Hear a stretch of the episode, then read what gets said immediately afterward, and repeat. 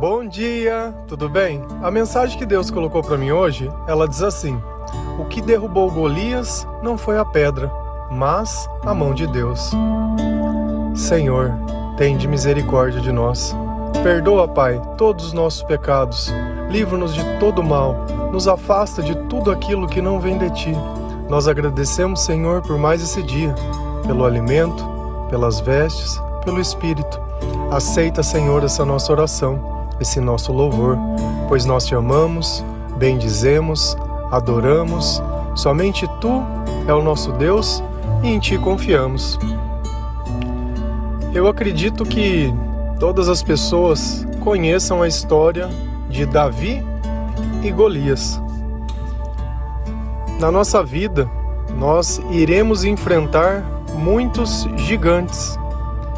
Iremos estar em lugares presenciando coisas que talvez estejam muito além de nós.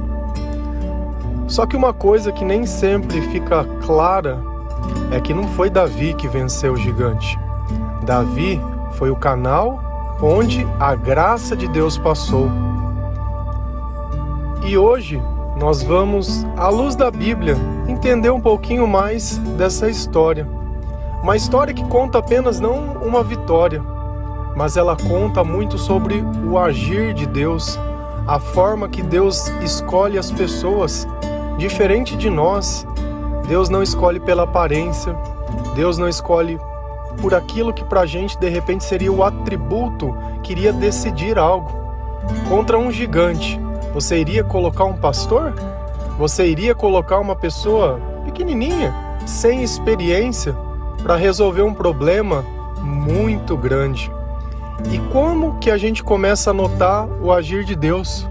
Quando aqueles que deveriam teoricamente estarem prontos para enfrentar aquele problema começaram a sentir medo.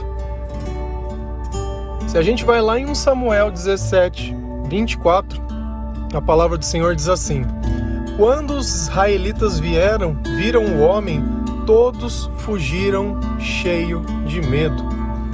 Quem é esse homem que eles viram? Era Golias. E Golias, ele não tinha simplesmente uma aparência assustadora, ele tinha um comportamento assustador, ele era afrontoso, ele ficava ameaçando as pessoas.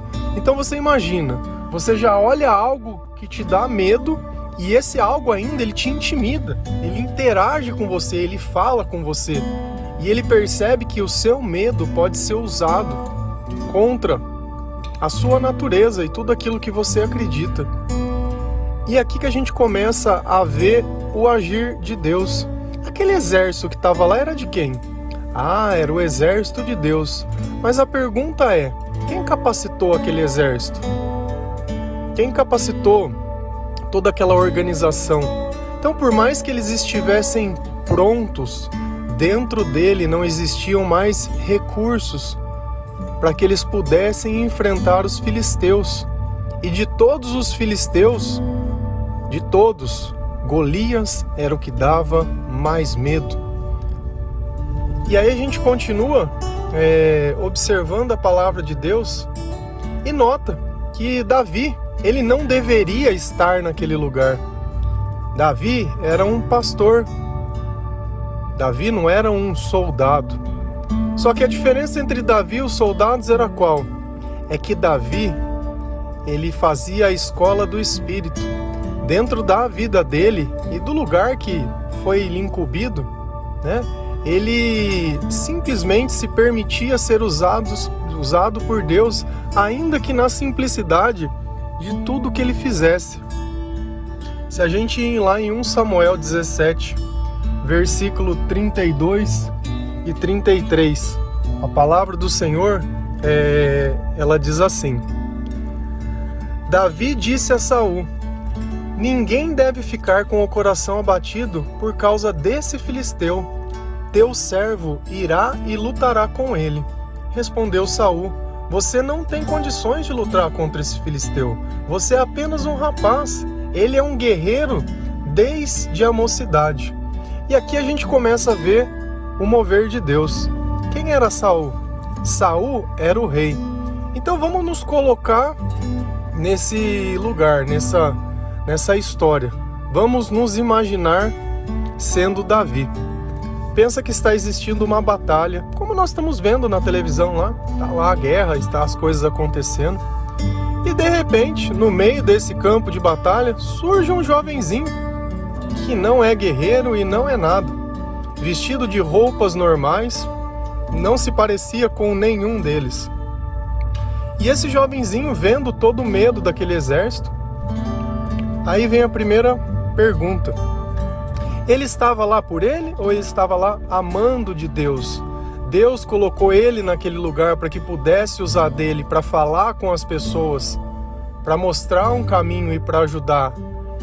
E aí, quando a gente nota na palavra, Davi, o pastor, está conversando com quem? Com o rei. É como se tivesse nos tempos atuais Deus escolhido alguém que não fazia parte de nenhum deles para falar com o presidente e dizer: olha, não precisa ter medo dessas pessoas. Deixa que eu vou, eu sou servo, eu estou servindo, eu vou lutar para você essa luta. Fica tranquilo.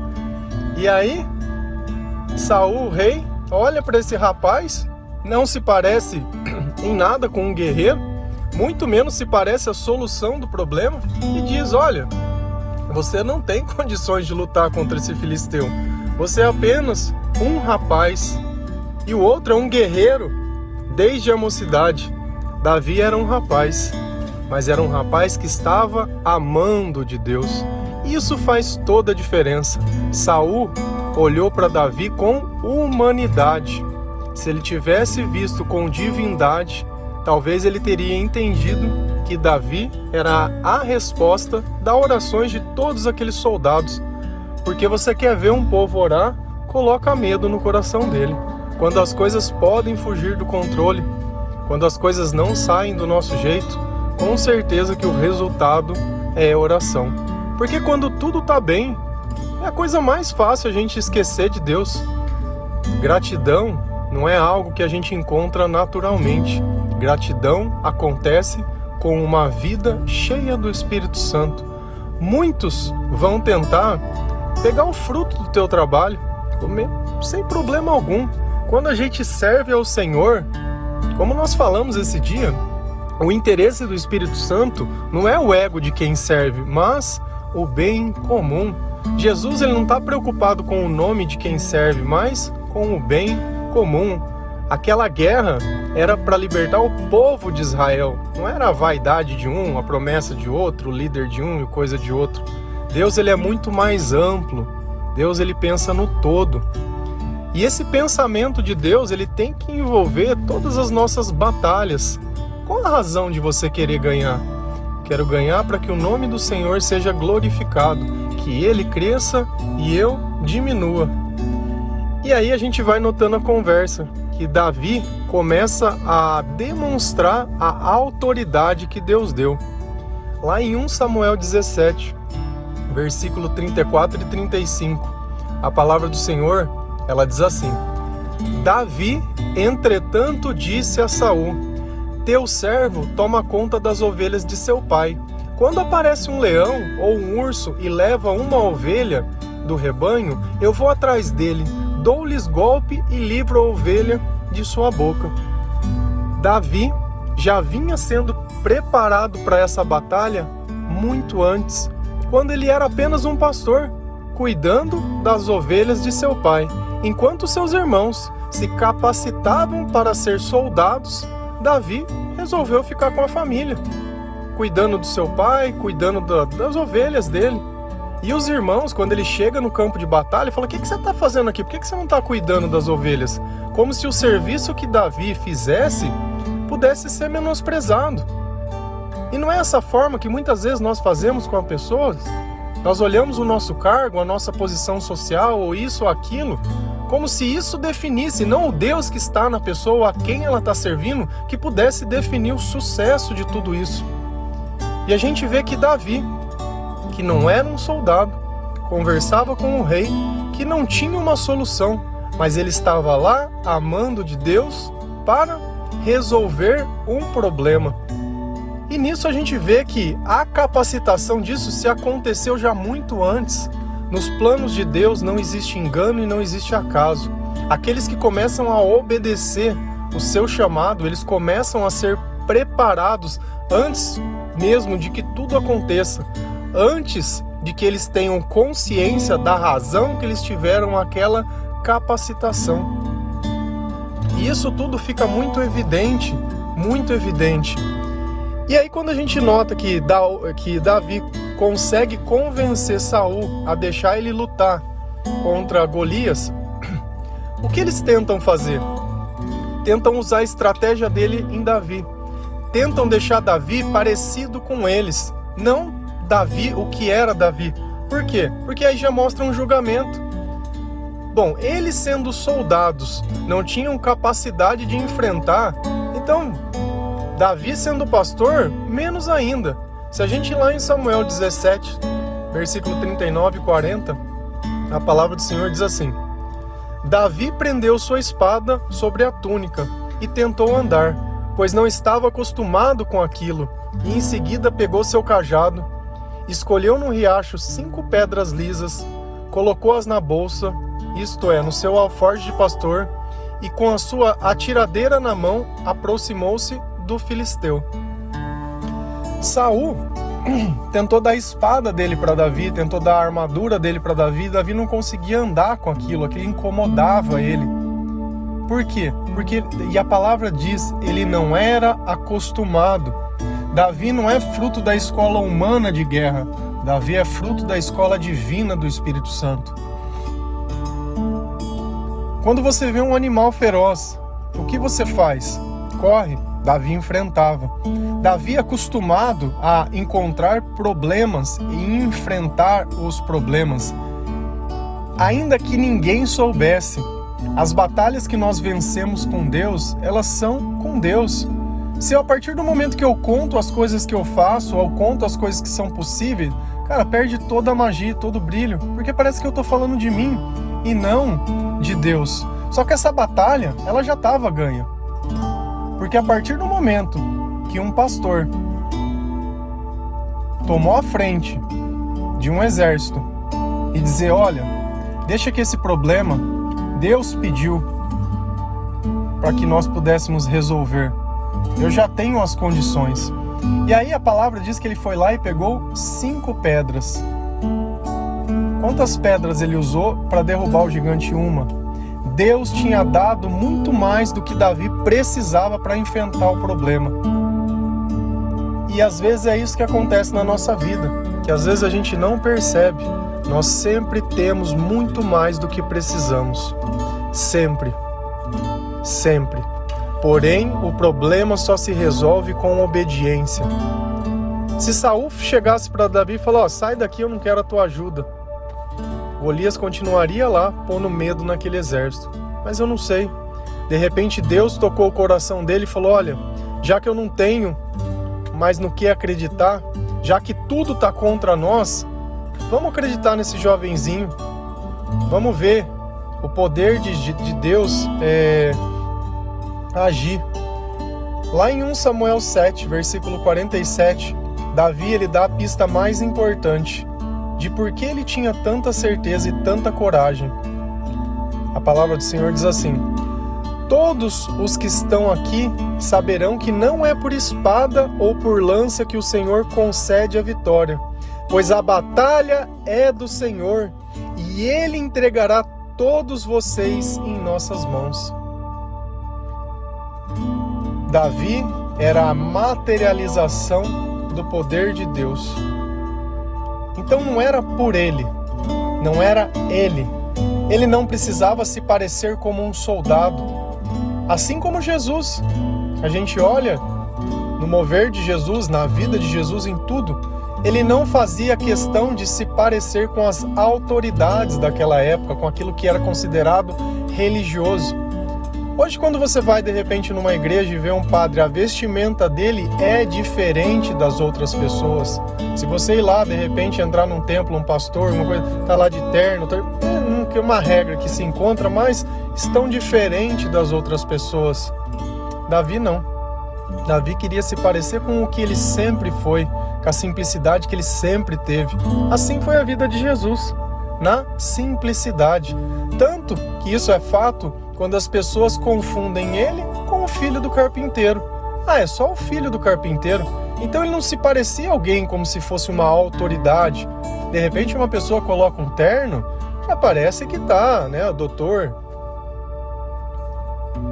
E eu não julgo ninguém que usa. Não é esse o ponto. Nós não estamos falando de roupa, nós não estamos o mal de quem não conhece ao Senhor é ouvir um exemplo e achar que nós estamos falando do exemplo. As parábolas e a forma que Deus diz, quando Deus diz sobre uma semente que cai sobre o chão, Ele não está falando de uma semente que cai sobre o chão.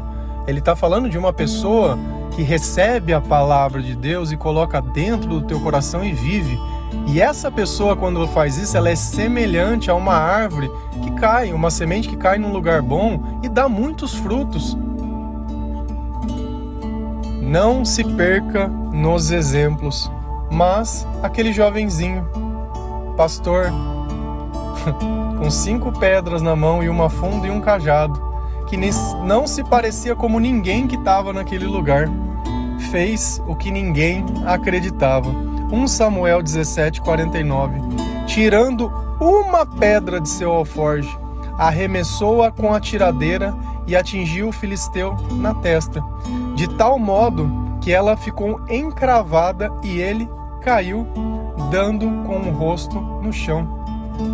Ele não precisou usar as outras quatro pedras. Teoricamente dava para ele derrubar mais quatro gigantes. Deus ele sabe exatamente o que está fazendo. Deus ele sabe exatamente aonde tem que bater. Deus vai dar toda a condição para que tudo possa acontecer da melhor forma que tenha que acontecer. E toda essa história que a gente viu, ela diz apenas uma coisa: a nossa esperança, ela não pode estar ligada nem à medicina, a nossa esperança ela não pode estar ligada ao conhecimento humano, à preparação humana, a nada. Porque se Deus quiser, Ele vai usar de pessoas comuns que vivenciaram a escola do Espírito e que vão estar aptas a realizar uma tarefa que foi dada. É pela obediência de Davi que Deus pôde usar ele para fazer algo que era impossível. E Deus, ele continua fazendo isso até hoje. Quando nós nos permitirmos ser guiados pelo Espírito, nós vamos perceber que a mesma história continua sendo contada, que o mesmo Deus continua olhando o seu povo, que o mesmo Deus continua amando a nossa nação. E ainda que possa, se nós formos lá na palavra, eu faço um convite para vocês. Leia 1 Samuel 17 que vai contar a história do rei Davi inteira. Vai no Google, 1 Samuel 17, NTLH, nova tradução da linguagem de hoje. Você vai ler, não vai ter uma palavra difícil, não vai ter nada. E pode ser talvez o primeiro livro da Bíblia que você leu, né? O primeiro capítulo que você leu inteiro. Vai ser muito bom. E perceba em cada detalhe que você ouviu, em cada cuidado, você vai ver o proceder de Deus. Quando todo mundo já tinha perdido a esperança, fazia sabe quanto tempo que o filisteu ficava tirando sarro deles? 30 dias. Durante 30 dias aquele exército era humilhado. Mas Deus já vinha com aquela solução faz tempo. Então aqueles 30 dias eram necessários para que quando Davi aparecesse amando de Deus e entregasse a vitória àquele povo, eles tivessem a plena convicção e a certeza que tudo aquilo só foi possível graças a Deus. Então o que derrubou Golias não foi a pedra, foi a mão de Deus, o cuidado de Deus. E às vezes é isso que nós temos que começar a entender na nossa vida. Não importa de que lado que nós estejamos, o importante é estar do lado certo. O importante na nossa vida é que nós estejamos sempre prontos a servir. E não importa o cargo, não importa o papel, não importa nada.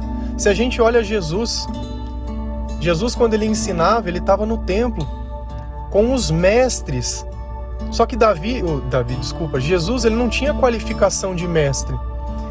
Deus capacita as pessoas que ele escolhe, porque é o próprio Espírito trabalhando através da vida daquelas pessoas. Então se permita ser guiado pelo Senhor e fazer parte de algo ainda muito maior. Existe um povo que precisa ser liberto, um povo que precisa entender apenas uma coisa: que a nossa esperança está no Senhor. Se nós tivermos que derrubar um gigante, vai ser pela mão do Senhor. Se nós precisarmos de um milagre, vai ser pela mão do Senhor. Ninguém pode fazer aquilo que somente Deus pode. Então vamos orar para que Deus coloque a pedra na mão certa, porque eu sei que a partir do momento que ela for lançada, o gigante vai cair. Amém? Que Deus abençoe cada um de vocês, que o Senhor possa te dar sabedoria, que você tenha a vontade de ler a palavra de Deus e confie. Confie em um pastor, confie em uma pessoa cheia de Deus porque muitos apenas são canal para que a graça possa ser passada e manifestada. Amém? Feliz a nação cujo Deus é o Senhor. Um bom dia, a paz do nosso Senhor Jesus Cristo.